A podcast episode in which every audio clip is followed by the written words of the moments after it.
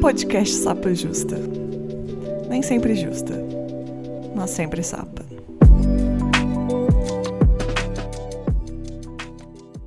Boas-vindas ao Sapa Justa. Eu sou a Letícia, a host desse podcast, que não sou sempre justa, mas sou sempre sapa. Meus pronomes são ela e dela, sou uma mulher cis, branca, lésbica de Belo Horizonte. Antes de começar esse episódio muito bom, eu já sei que o episódio vai ser bom antes de começar. Eu tô assim já. eu vou dar alguns avisos muito importantes. Agora o Sapa Justa tem um conteúdo extra exclusivo para quem é nossos apoiadores e apoiadoras do podcast. Então, se você é uma pessoa que valoriza e pode contribuir, corre lá e assina no Apoia-se, que você vai ter um conteúdo, uma pequena parte aqui do podcast que vai ser só para ouvintes assinantes. Mas o resto do conteúdo todo é gratuito e você ajuda muito também divulgando o podcast. É, outro aviso também muito importante, que estreou semana passada, então já tem que colocar aqui nos novos episódios. Acho que depois que lançar isso aqui já vai ter tido um tempo. Mas que agora a gente tem uma lojinha. A gente tá muito chique. Então, corre lá para conferir a lojinha de Sapa Justa com estampas exclusivas e preços justos. e o link da lojinha e todos os links que eu comentar aqui você encontra na bio do Sapa Justa em todas as redes sociais, mas também a loja você pode ir no link direto que é umapenca.com.br sapajusta. Agora, sem mais recado, né? Senão ficar aqui 500 recados da, da paróquia aqui. Por favor, a nossa muito pedida convidada, eu acho que eu devo ter recebido por inbox, no grupo de Telegram. Alguém passava na rua e mandava. Passava na rua, tô exagerando, mas muita gente me mandou te chamar aqui, Gisele. Por favor, se apresente para quem ainda não te conhece. Oi, deusas! Oi, Letícia! Eu me chamo Gisele Palma, tenho 31 anos, falo aqui de Salvador, nasci e me criei aqui na Bahia. E eu trabalho com educação sexual, principalmente para mulheres que amam mulheres, mas para a população LGBTQIAPN+, em geral. Meu Instagram é underline Gisele Palma, e por lá eu compartilho muito dos meus conhecimentos, mas também dou cursos, palestras, enfim, sempre compartilhando aí as minhas vivências, meus aprendizados. Maravilhosa. Obrigada pelo convite, estou muito feliz de estar aqui. Imagina. Inclusive, eu gravei algum episódio, não sei se era Reclame Quick, que era. Eu tô sempre reclamando por aí, né? Mas é, que a gente falava sobre essa escassez de ter conteúdos voltados para mulheres sáficas. A gente fica procurando, né? Se, às vezes, se a pessoa não tem uma rede de apoio, amigas para conversar, não consegue ter acesso a esse tipo de conteúdo, essa troca. E você faz um trabalho muito interessante, muito didático, né? E assim, só agradecer, porque acho que tem cada vez mais conteúdos assim. Um ouvinte até falou assim: acho que eu vou me vou, vou virar sexóloga, porque não tem, você eu mesma. Então, tem que ter isso mesmo, né? Tipo, acho muito incrível. Nossa, é muito importante, né? Acho que a importância da sexualidade para as mulheres lésbicas, enfim, qualquer mulher que ame mulher. A importância é justamente para trazer essa visibilidade, representatividade que a gente não tem. O mundo se pauta a partir de um viés cis heteronormativo, e a gente vê que até algumas produções midiáticas que visam trazer essa temática do amor entre mulheres, muitas vezes são produzidas é, e pensadas por homens, como foi o Azul é a Cor Mais Quente. Então, precisamos de mulheres falando sobre mulheres e para mulheres. Nossa, exatamente. É, querendo ou não, faz diferença a gente ouvir da gente mesmo. Até um filme que você for ver, assim, quando a direção é, você citou, é, esse cancelado Azul Mais Quente e com motivos bem, bem justos, né? É, você vê uma direção de uma, uma mulher, igual, tipo, tem o retrato de uma, uma jovem chama, né? Você vê que é toda uma, toda uma outra história.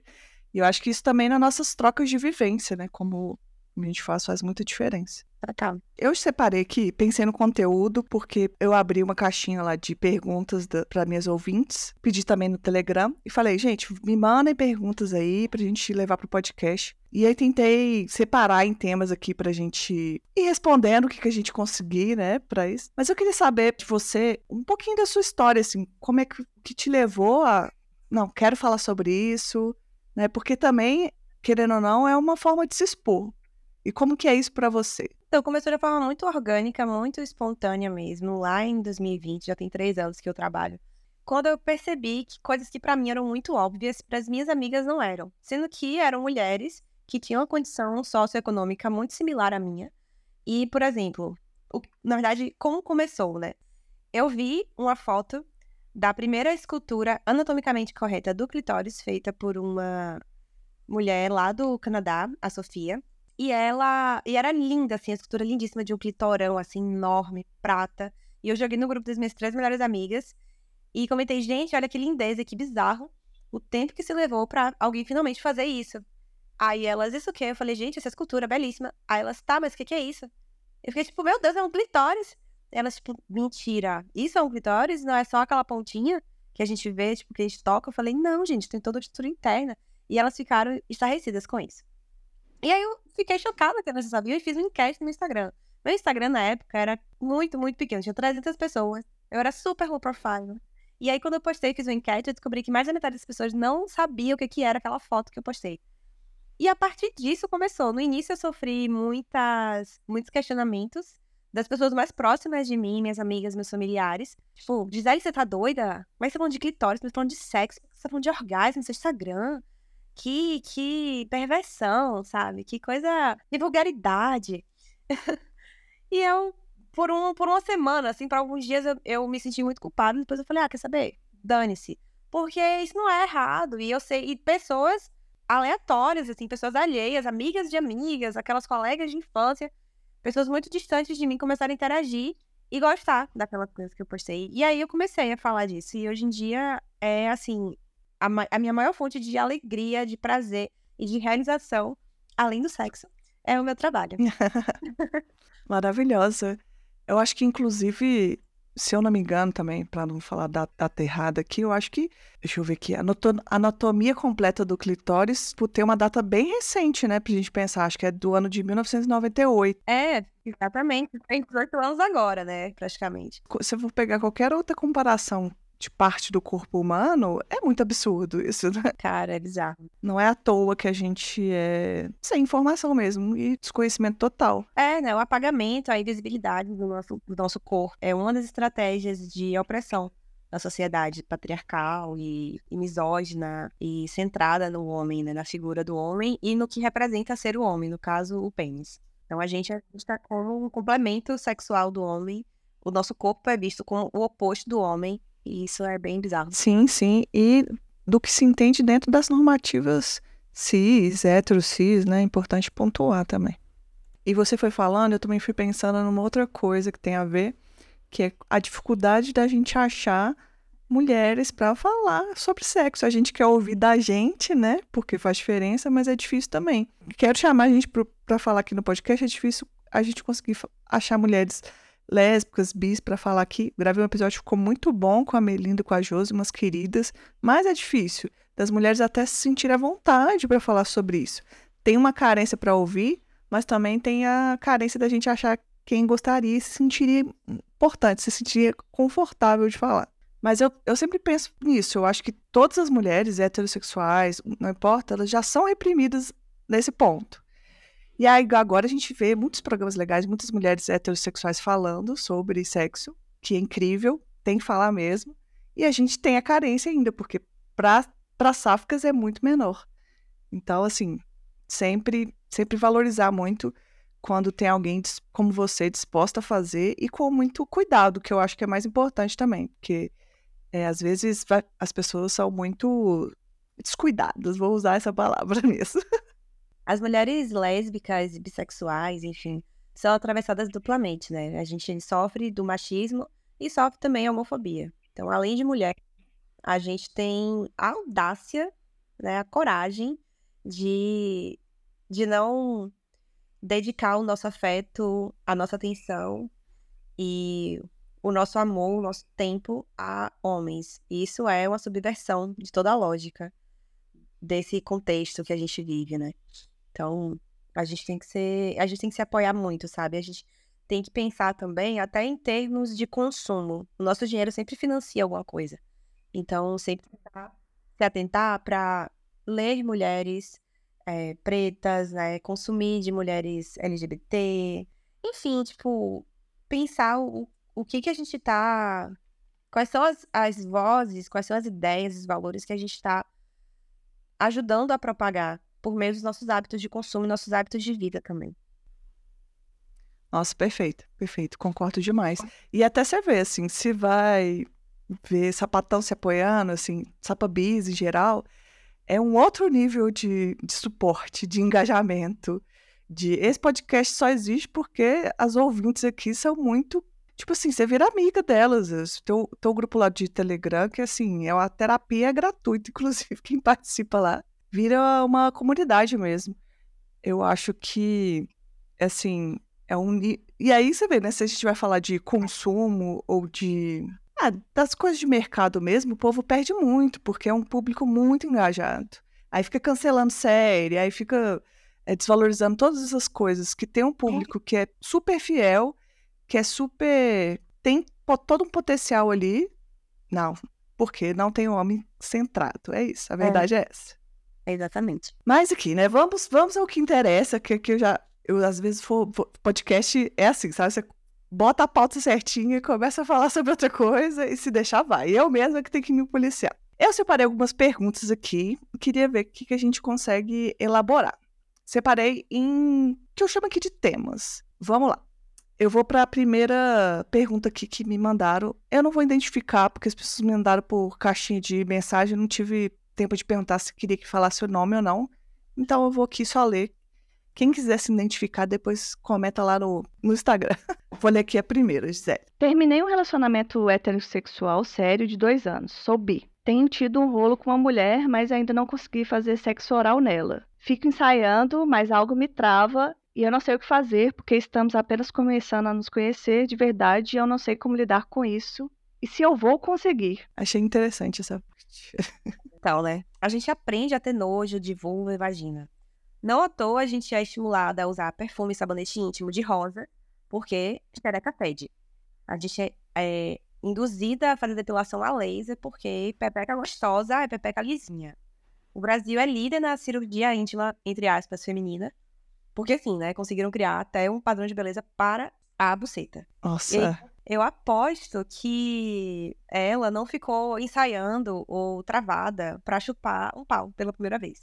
Ela devia até estar tá curiosa para viver isso. Mas da vulva, ela sente um certo medo ou até uma repulsa. Isso vem não só dessa repressão ao nosso corpo, como também de toda a estrutura social que normaliza única e exclusivamente o sexo entre homem e mulher cis. Então, se a gente cresce sem referências lésbicas ou bissexuais, como que a gente não vai se sentir desajustada e insegura ao estarmos contra a mulher? Então, eu recomendo que ela siga mais criadoras de conteúdos lésbicas ou bissexuais, que falem, né, sobre relacionamentos, sobre vivências, sobre o sexo mesmo, entre vulvas, sexo entre mulheres.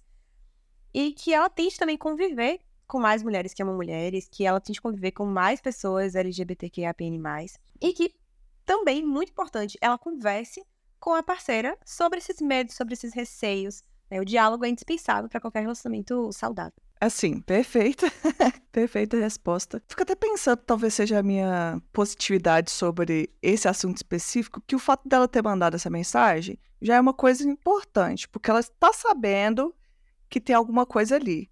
Então, falar sobre isso. Eu não sei se ela tem contato com outras pessoas LGBTs, como você falou, se ela tem contato com mulheres que se relacionam com mulheres, que a gente conversar, às vezes, vai tirando esses, esses monstros da cabeça. Porque, de alguma forma, parece que é uma coisa que ela tem vontade, e aí os receios provavelmente tem muito a ver com tudo que você pontuou aqui. Também deve ter a ver com o medo dela achar que tem que fazer certo ou errado. E assim, vai na fé, vai na experiência. Você vai, pensa assim, se tiver uma experiência, a primeira, depois vai já teve a primeira experiência, passou, aí depois melhora. Com certeza, né? A, a prática leva à perfeição. Mas assim, eu acho que sexo é muito intuitivo, é muito sobre a gente se permitir viver e fluir conforme o momento e deixar o seu corpo te guiar também. E o, as reações do corpo dela também serem uma resposta, um feedback que você fique atenta e prestando atenção.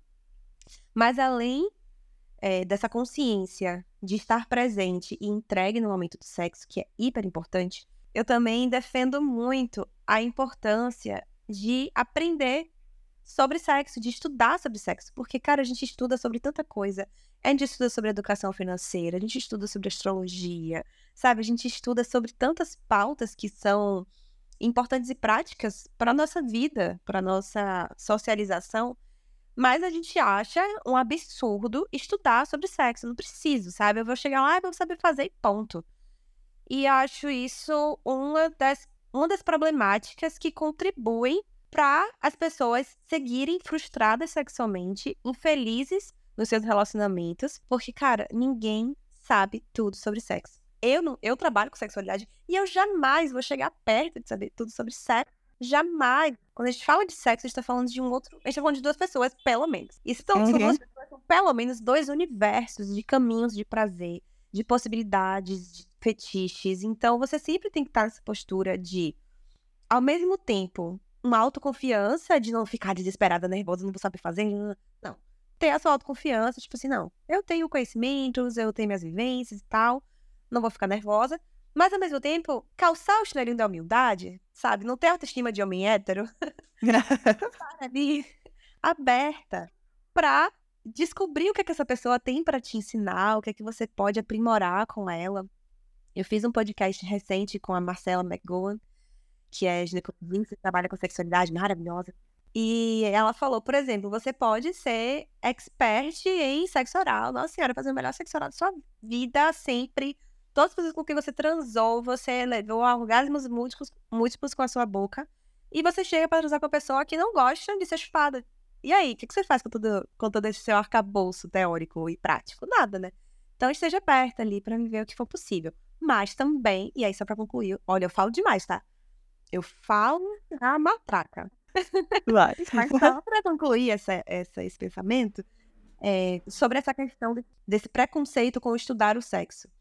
Eu acho que a gente tem que quebrar isso. Eu, inclusive, ministro cursos, né? Dou aulas, literalmente, de tesourinha. Boa. E de algumas coisas, assim.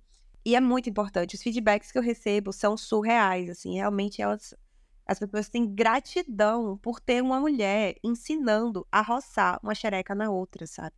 Porque não tem referência. A gente não, não aprende, não fala pra gente, né, o que fazer ou deixar de fazer. Amei. E como não ter gratidão, né? É, vamos aqui então para a próxima pergunta. Como fazer com a sapatão que transa e não tira a roupa? Tem umas que não te toque ou não me toque. Talvez alguma coisa assim.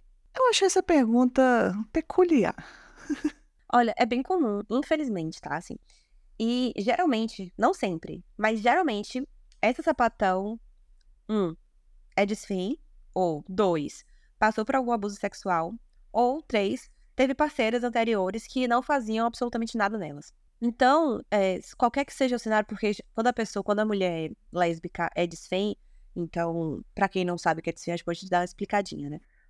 A, a lésbica desfém é a lésbica desfeminilizada, a mulher desfeminilizada que não reproduz os aspectos da feminilidade padrão. Então, ela não vai gostar de usar muita maquiagem, não vai gostar de usar salto, vestido, enfim.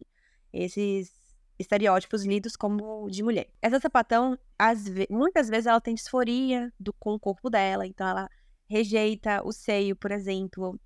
Então ela não vai gostar de alguém ver uma parte do corpo com a qual ela não se sente confortável, sabe? Se essa mulher passou por algum abuso sexual, também estar nua para uma outra pessoa pode ser uma intimidade que ela não está preparada ainda para viver. E se essa mulher teve parceiras anteriores que não faziam nada nelas, isso é muito comum para mulheres desfém, infelizmente, muita mulher feminina que se relaciona com desféns agem como se essa desfém fosse um homem ou como se essa desfém não fosse uma pessoa merecedora de prazer. E aí se colocam nessa posição de estrela do mar, sabe? De ficar deitado na cama, tal qual uma estátua, sem fazer nada na outra pessoa. E essa desfém vai aprendendo com as primeiras experiências dela, dessa, dessa, dessa maneira horrível e violenta, que ela não tem que pedir ou ela não tem que receber sexo oral, que ela não pode cogitar ser penetrada, ou enfim, né? Ela tem que estar tá ali em função do prazer da outra mulher. Então, assim, qualquer que seja o motivo que levou a essa mulher a não querer tirar a roupa, você precisa respeitar que é o momento dela, que é um tempo dela. Então, acho que a solução aqui inicial e a mais necessária, na verdade, é essa mulher buscar terapia, sim, né? Tentar acessar essas dores, trabalhar isso de dentro para fora. E para você que tá se relacionando com essa mulher que não quer tirar roupa no sexo, resta você ser um ponto de acolhimento para ela, talvez seja o que, ela, o que ela mais precisa, um, um colo, para ela poder falar e se abrir sobre esse desconforto. Não brigar com ela por isso, não forçar ela a tirar roupa de qualquer jeito. Conversar, estando realmente disposta a escutar o que ela tem para ouvir. Que às vezes não precisa nem falar nada, você, ai, mas eu não sei o que responder. Tudo bem, sabe? Acho que a fala é muito terapêutica. Então deixa essa mulher abrir o coração e que você consiga fazer essa escuta sem julgamento. Nossa, perfeito, perfeito. Não saberia nem o que adicionar. Eu acho que só pontuar uma coisa que você falou mesmo, que é o que ela pergunta como fazer. Eu acho que é, com, é conversar mesmo, ver como que aquela pessoa se sente e não conversar no sentido de cobrança, né? Conversar no sentido de acolhimento como você pontuou. Se é uma pessoa que você gosta, eu acho que você não quer que isso piore, no sentido de aquilo ser uma, mais um constrangimento para a pessoa. Mas se é uma coisa que você tem interesse em saber o porquê, ver se tem abertura e ter uma conversa bem tranquila sobre isso, eu acho que pode ser possível, sentindo ali como é que tá o terreno, né? E muitas vezes essa mulher não vai nem saber o porquê que ela não quer tirar roupa, ela só não quer ir pronto. Então talvez também nem ficar você que nem é psicóloga dela e nem deveria ser, já que você não tentar chegar essa, a esse motivo. E sim ao tentar fazer ela compreender que você tem desejo nela, que você a ama, que você a quer, que você morre.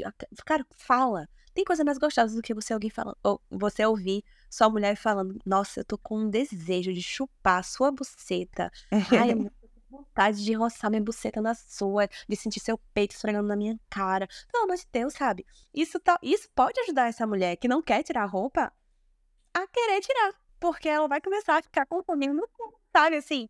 Então, acho que é importante você também deixar, falar para ela: olha, eu respeito o seu tempo, tô aqui para conversar contigo, para te ouvir, não. Sem pressa e sem pressão. Mas quando você quiser, eu quero tanto. Perfeito. Nossa, muito bom, muito bom. Que eu achei perfeita a resposta. Todas muito boas, mas achei que sim, essencial. Acho que muita gente precisa ouvir isso aqui que foi colocado. Ainda no tema de primeiros contatos, tem uma que me mandaram aqui que eu achei muito boa pra gente falar também. A pergunta é assim: quão intensa é a sensação precisa ser para se considerar um orgasmo? Não existe essa métrica, né? Olha, não tem uma régua do orgasmo, não. Foi um ápice de prazer? Foi um orgasmo. Cada orgasmo é um. Então pode ser mais ou menos intenso. Tem aquele orgasmo que você sente que saiu de, a, que a sua alma saiu de dentro do seu cu. Tem aquele orgasmo que você e pronto, e foi. E foi com Deus. E tá tudo bem, sabe? Nem por isso deixa de ser orgasmo. Mas se a dúvida dela é como saber se eu gozei, aí a gente tem algumas reações físicas do corpo mesmo que a gente pode observar para tentar é, tornar mais palpável o orgasmo. E aí são várias reações. A pupila dilata, o coração acelera, o corpo se contrai, principalmente as mãos e os pés. Então é muito comum a gente fechar, tipo, apertar o, o travesseiro, os pés ficam em ponta. A respiração fica ofegante, os gemidos ficam guturais, sabe? Saem de dentro, assim, das suas entranhas. A vagina faz uma série de contrações involuntárias, a perna se fecha. Então, se a pessoa tá te chupando, por exemplo, você tem uma tendência de esmagar a cabeça dela com a sua coxa. E aí são várias reações possíveis. Mas o mais claro sinal de orgasmo é uma sensação de prazer muito boa, mesmo que mais intensa ou mesmo que mais fraquinha, mas é um, um ápice de prazer que geralmente vem seguido de uma sensibilidade extrema no clitóris, então você não quer mais contato da pessoa com clitóris porque ele tá muito sensível e o toque lá que tava gostoso há um segundo agora se torna incômodo. um clássico. Eu, eu gosto de pensar assim, a palavra é, satisfação com liberação. Não sei se faz sentido, assim. É porque acho que vai junto a sensação, a sensação, que aí ele faz isso que eu tô chamando de liberação junto com a satisfação. Mas acho que também a gente não precisa ficar tentando medir, né? Tem momentos mais intensos que outros. Mas entendo a dúvida da pessoa falar assim, será que eu já senti e tal? Essa é uma dúvida bem comum, né? Sim, quando eu era novinha, eu ficava em dúvida. Olha, que eu gosto, agora que eu sei o que é. Agora não, deve ter. Graças a meu bom Deus. Mas quando eu era mais nova, eu ficava tipo, gente, primeiro que eu não sabia se eu já tinha tido um orgasmo ou se eu só tinha gozado. Porque eu achava que gozar e ter orgasmo eram coisas diferentes. Mas são a mesma coisa, são palavras sinônimas para o mesmo evento, que é o ápice de prazer. Eu queria agora para um tema que, que você, inclusive, tem um curso sobre, né? que a gente pode falar, mas eu recebi bastante perguntas sobre. sempre, acho que sempre abro a caixinha tem esse tema. É a famosa tesoura. Toda vez me mandam falando se a tesoura é superestimada. Então, se você não souber fazer, vai ser. Se você nunca teve, se você nunca usou na tesourinha, é claro que você vai achar superestimada. Isso é completamente normal. Mas, se você faz o meu curso de Descomplicando a Tesourinha, aprende as posições, aprende as técnicas, aprende as movimentações, testa com sua parceira, vai se encaixando, gente, sério. Poucas vivências na minha vida foram tão transcendentais quanto o orgasmo juntas na tesourinha. É inexplicável o prazer e a delícia que é viver isso. Eu recebi. É, eu acho que eu concordo também, assim. A, quero fazer esse curso, pois não, não sei se eu sou especialista, não. Mas muito me interessa. É o curso é online ou. E, então, é a imersão Descomplicando a Tesourinha. Agora, ela tá com as inscrições fechadas, mas eu devo abrir uma nova turma em breve. Então, acompanhem lá pelo meu Instagram, underline Palma, que quando eu abrir as vagas, eu já vou colocar por lá. E eu recomendo fortemente que as senhoras e os senhores interessados e interessadas garantam no início, porque aí a galera começa a se inscrever, começa a acabar as vagas, aumenta o lote, vocês vão reclamar no meu, no meu direct, eu não posso fazer nada. Então. Eu já vou lá mandar que não tem vaga, já vou reclamar. é, agora as próximas turmas. Não sei se você ensina nesse curso ou se você pode aqui dar um pequeno spoiler pra gente, porque eu recebi umas perguntas que eu achei bem interessante, que talvez a gente pode até juntar as duas aqui. Que uma é sobre a diferença de, de altura. A diferença de altura é grande, sinto dificuldade com a minha namorada na hora de, da tesourinha. Bota a menorzinha por cima que a chance de encaixar é muito mais fácil. Essa é uma resposta simples e boa. e também tesourinha entre gordas. Como fazer? Acho impossível. Olha, a flexibilidade é, é essencial para tesourar gostoso. E quando você tem uma, quando você é uma gostosa coxuda, você não está impedida de fazer tesourinha, pelo contrário. Mas aí a flexibilidade se torna algo ainda mais necessário, porque você precisa ampliar o ângulo de abertura da perna, das pernas, para o encaixe conseguir acontecer. É uma questão de física, né? Porque se você tem aqui um, um vale com duas montanhas ao redor, as montanhas, que são as pernas, né? precisam se abrir para você conseguir acessar esse valezinho que é a sua buceta. Então, é uma questão lógica e básica de flexibilidade. No meu treinamento, na minha imersão, eu tenho, boto lá algumas, algumas possibilidades de alongamento para vocês melhorarem essa abertura de quadril, a, a flexibilidade das pernas também, porque é realmente completamente necessário, fundamental para conseguir fazer o encaixe. Sem flexibilidade, muitas vezes não vai. Mas tem uma posição que faz então, tá? Uma delas é a tesoura viciada. Tesoura viciada. Eu amo os nomes. Ela é incrível. Ela precisa de um sofá e dois corpos. Pronto. E a chance de encaixar para quem é gorda é ótima. Ai, amei. E vai sair daqui, todo mundo vai lá no seu Instagram. Cadê esse curso agora? Abre vaga. Vamos fazer o curso, fazer pilates, pelo que eu entendi, né? Para dar uma flexibilidade. Fazer alongamento na academia. É. treinamento completo. Tem uma pergunta que eu acho também que você já respondeu desde o começo, que a, a pessoa pergunta se é possível ter orgasmo com tesoura, mesmo sem ter intenção de ter orgasmo. Ela acha agradável, mas ela acha um prazer leve. Já deu spoiler que sim, né? Ai, sim não, um cinzão, um sim enorme, um sim delicioso. ó, gatilhos, tá? Tô tendo lembrança daqui, terrível. mas, ó, se tá tendo só um carinho, algo de boa e gostosinho, mas que não não te despertaria um orgasmo, você tem que trabalhar em duas frentes. Na parte física e na parte mental. Na parte física, minha senhora, roça essa xereca mais forte e mais rápido. Não no sentido de fazer bruto para machucar, mas você precisa colocar intensidade e pressão na roçada. E aí, de que forma você pode fazer isso? Tem umas posições que você consegue fazer mais forte, quando você tá em posições que você, você consegue colocar o pé no chão, você pode segurar ela pelo quadril e puxar para você. Tem a tesourinha chave de perna, que também você prende ela com as suas pernas para você conseguir puxar ela mais. Enfim, então é trabalhar para fazer essa, essa roçada ser mais forte. E também estimular mais esse clitóris antes da tesoura. Isso é uma dica também boa para quem tem o clitóris muito pequenininho, sabe? Aquela glande que é uma pontinha. E, e aí não consegue, acha que não tem como fazer tesourinha ou que não tem como gozar na tesourinha porque o clitóris é muito pequeno. Clitóris pequeno, clitóris grande, ele vai ter as mesmas 10 mil terminações nervosas, então você tem o mesmo potencial orgástico de quem é mais greludona.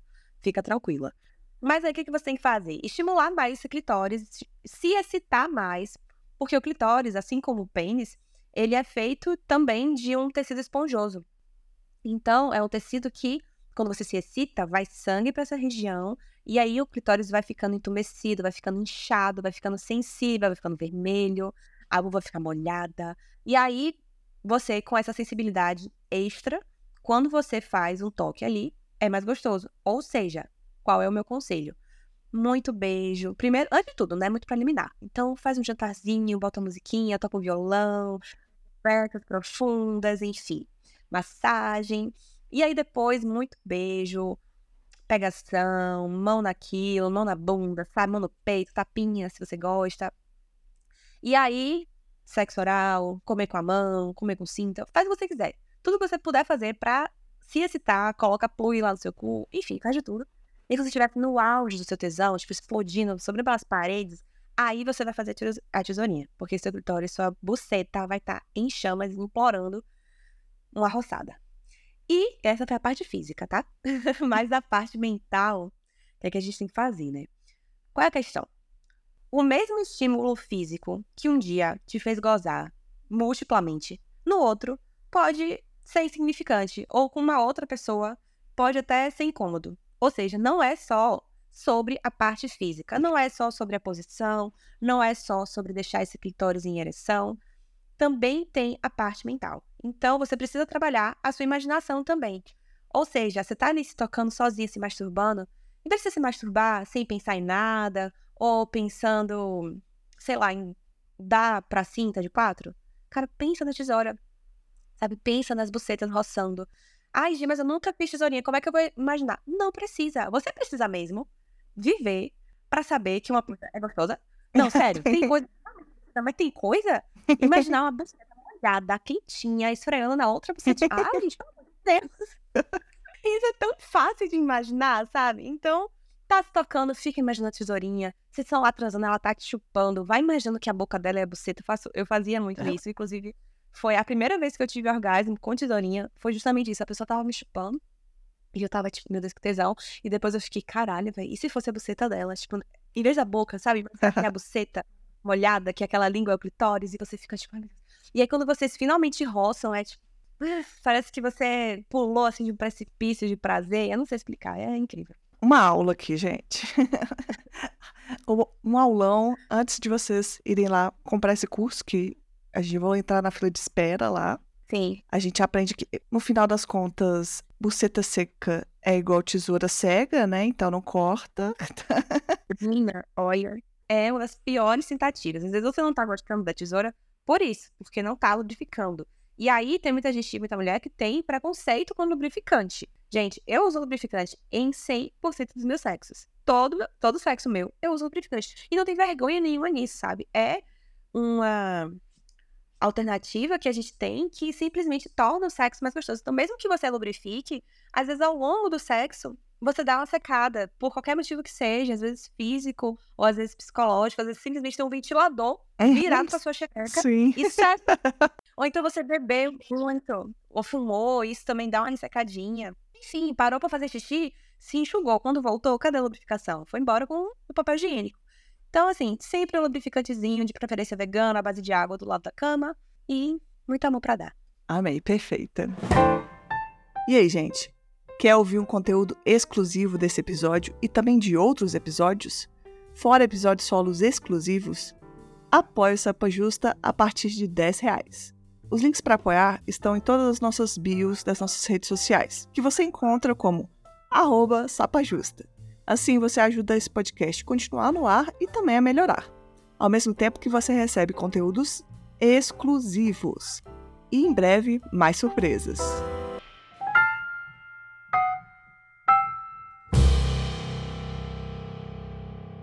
É, vamos voltar aqui, né, para os nossos, nossos ouvintes gerais, para o quadro, que a gente já está, infelizmente, terminando, mas ainda eu acho que cabe duas perguntinhas aqui. Aí, essa aqui, o tema eu separei mãos e sincronidades. Esses são os títulos que eu dei aqui. Também. a pergunta que me mandaram. Minha esposa quer menos sexo que eu. É normal? Eu não sei como abordar sem parecer que estou pressionando. Além de normal, é muito comum, né? É, as pessoas terem como é, incompatibilidade de libido, né? Seria assim?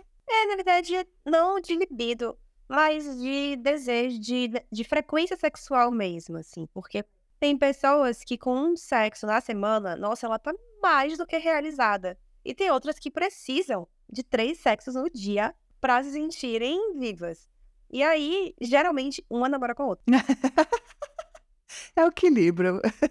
é, entendeu? Então, eu acho que, primeiro de tudo, diálogo, conversa. Fala, olha, amor, acho que a gente. Eu tenho muito desejo em você, eu adoro a forma como a gente se, se entrega e se envolve no sexo. Eu gosto disso, disso, disso. Eu acho que isso, isso e isso. Conversa, não vou aqui dizer o que você tem que falar, né? Acho que você tem que ser sincera, abrir seu coração e falar. Você tá satisfeita com a frequência que a gente transa, por exemplo? Ah, tô. Aí você pode falar, bom, eu também tô, eu gosto muito da intensidade, tudo de tudo, mas eu sinto que às vezes eu gostaria de fazer sexo, sei lá, um dia a mais do que a gente já tá fazendo, sabe? Começa de forma sutil. A gente tem que ter delicadeza para falar sobre sexo, para não ser algo impositivo ou algo que se torne uma obrigação para outra pessoa.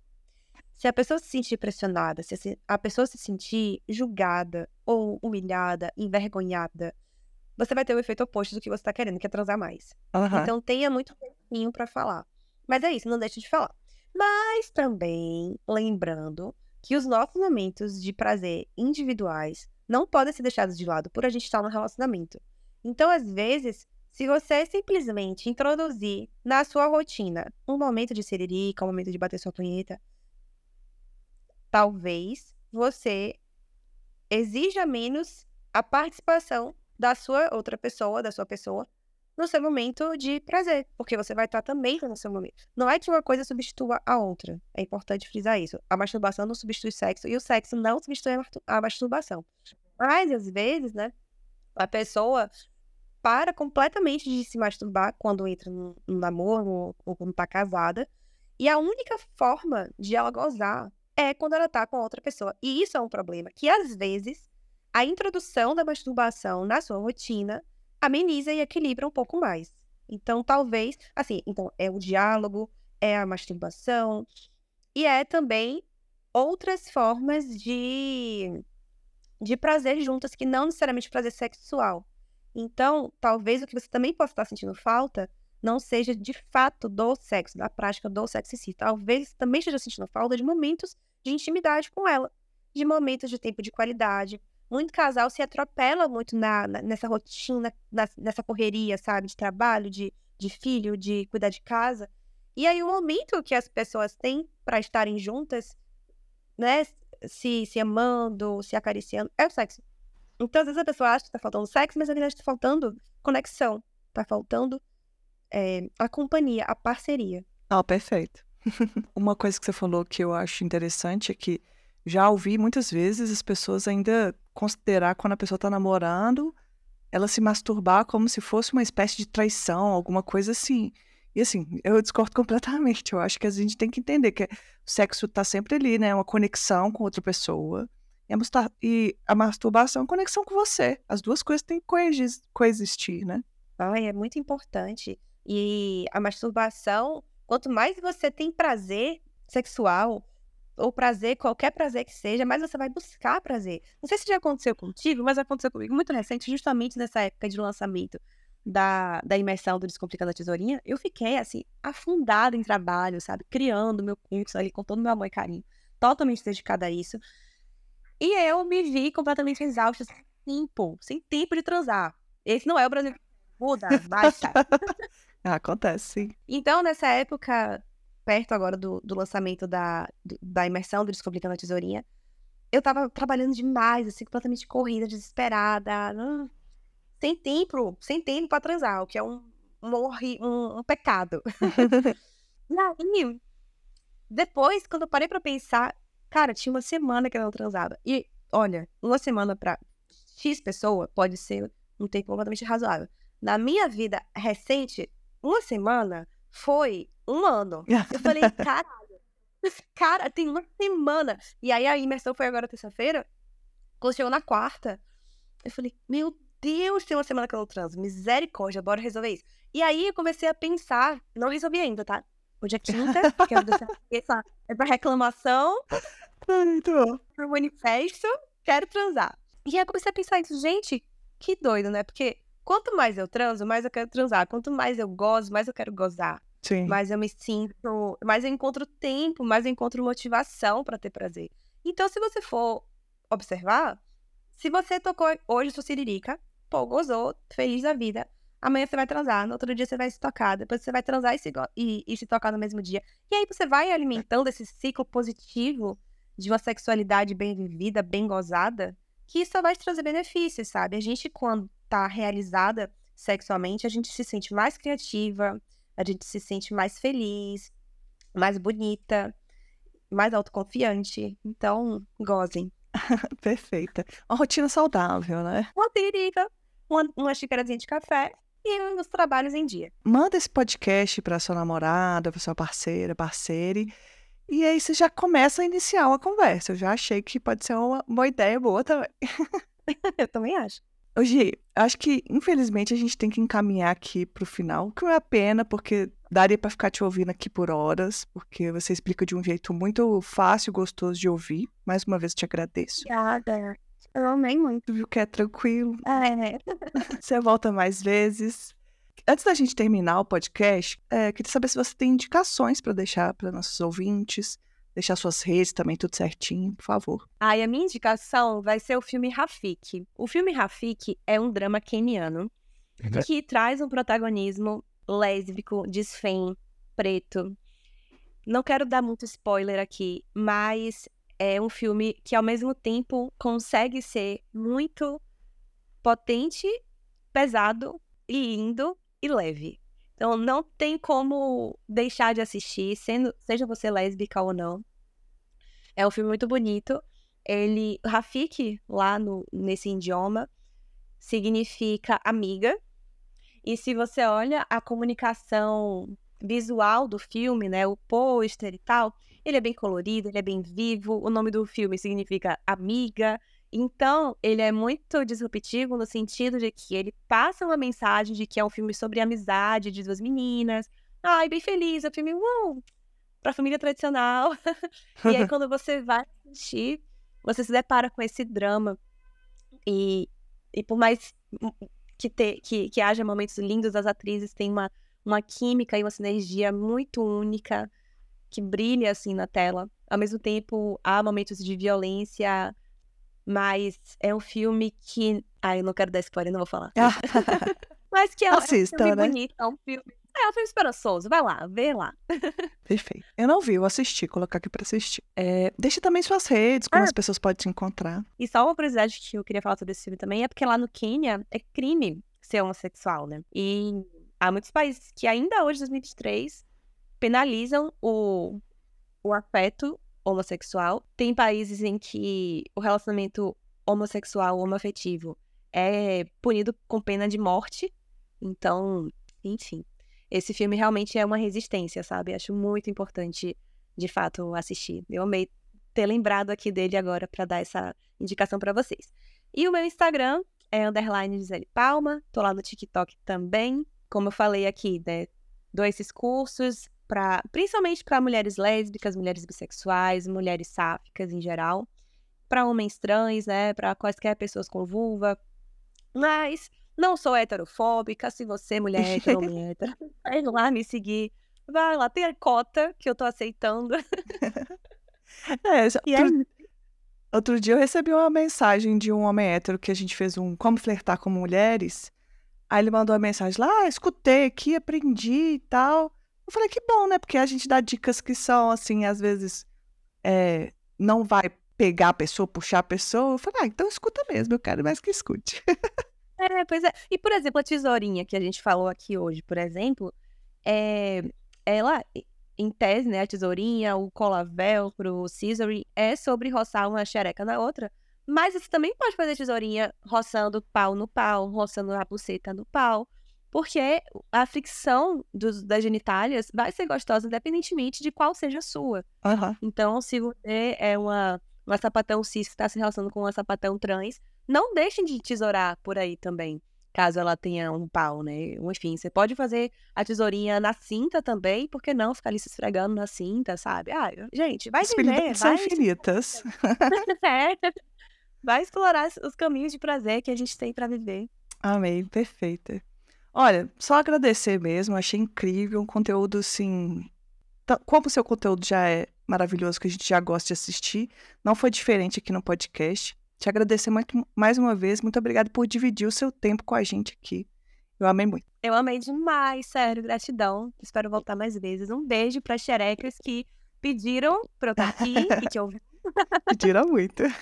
E um beijo para todo mundo que tá aí ouvindo a gente. E aí, gente, gostaram do episódio? Eu estou passando aqui só para lembrar que o Sapa Justa só é possível graças a uma parte de ouvintes que colaboram financeiramente para o projeto. Isso é feito por meio de uma campanha de financiamento coletivo. E você, quer apoiar o Sapa Justa? Divulgue os nossos episódios. Se você pode apoiar financeiramente, acesse o apoia.se barra. Atualmente, damos preferências à plataforma de financiamento mensal, mas você pode apoiar pontualmente usando a chave Pix, que é o nosso e-mail, contatosapajusta.gmail.com. Quer fazer parte da nossa comunidade do Sapa Justa? Entre no nosso grupo de Telegram. O link é t.me barra podcast Sapa Justa. Lá a gente está construindo uma comunidade muito gostosa. Eu sou suspeita para falar, só que é muito boa mesmo. A gente comenta os episódios e muitas das vezes as ideias do episódio que eu gravo aqui vêm de conversa de lá. Vem fazer parte junto com a gente e vem construir esse podcast junto comigo. Apresentação, produção e pauta: Letícia Martins.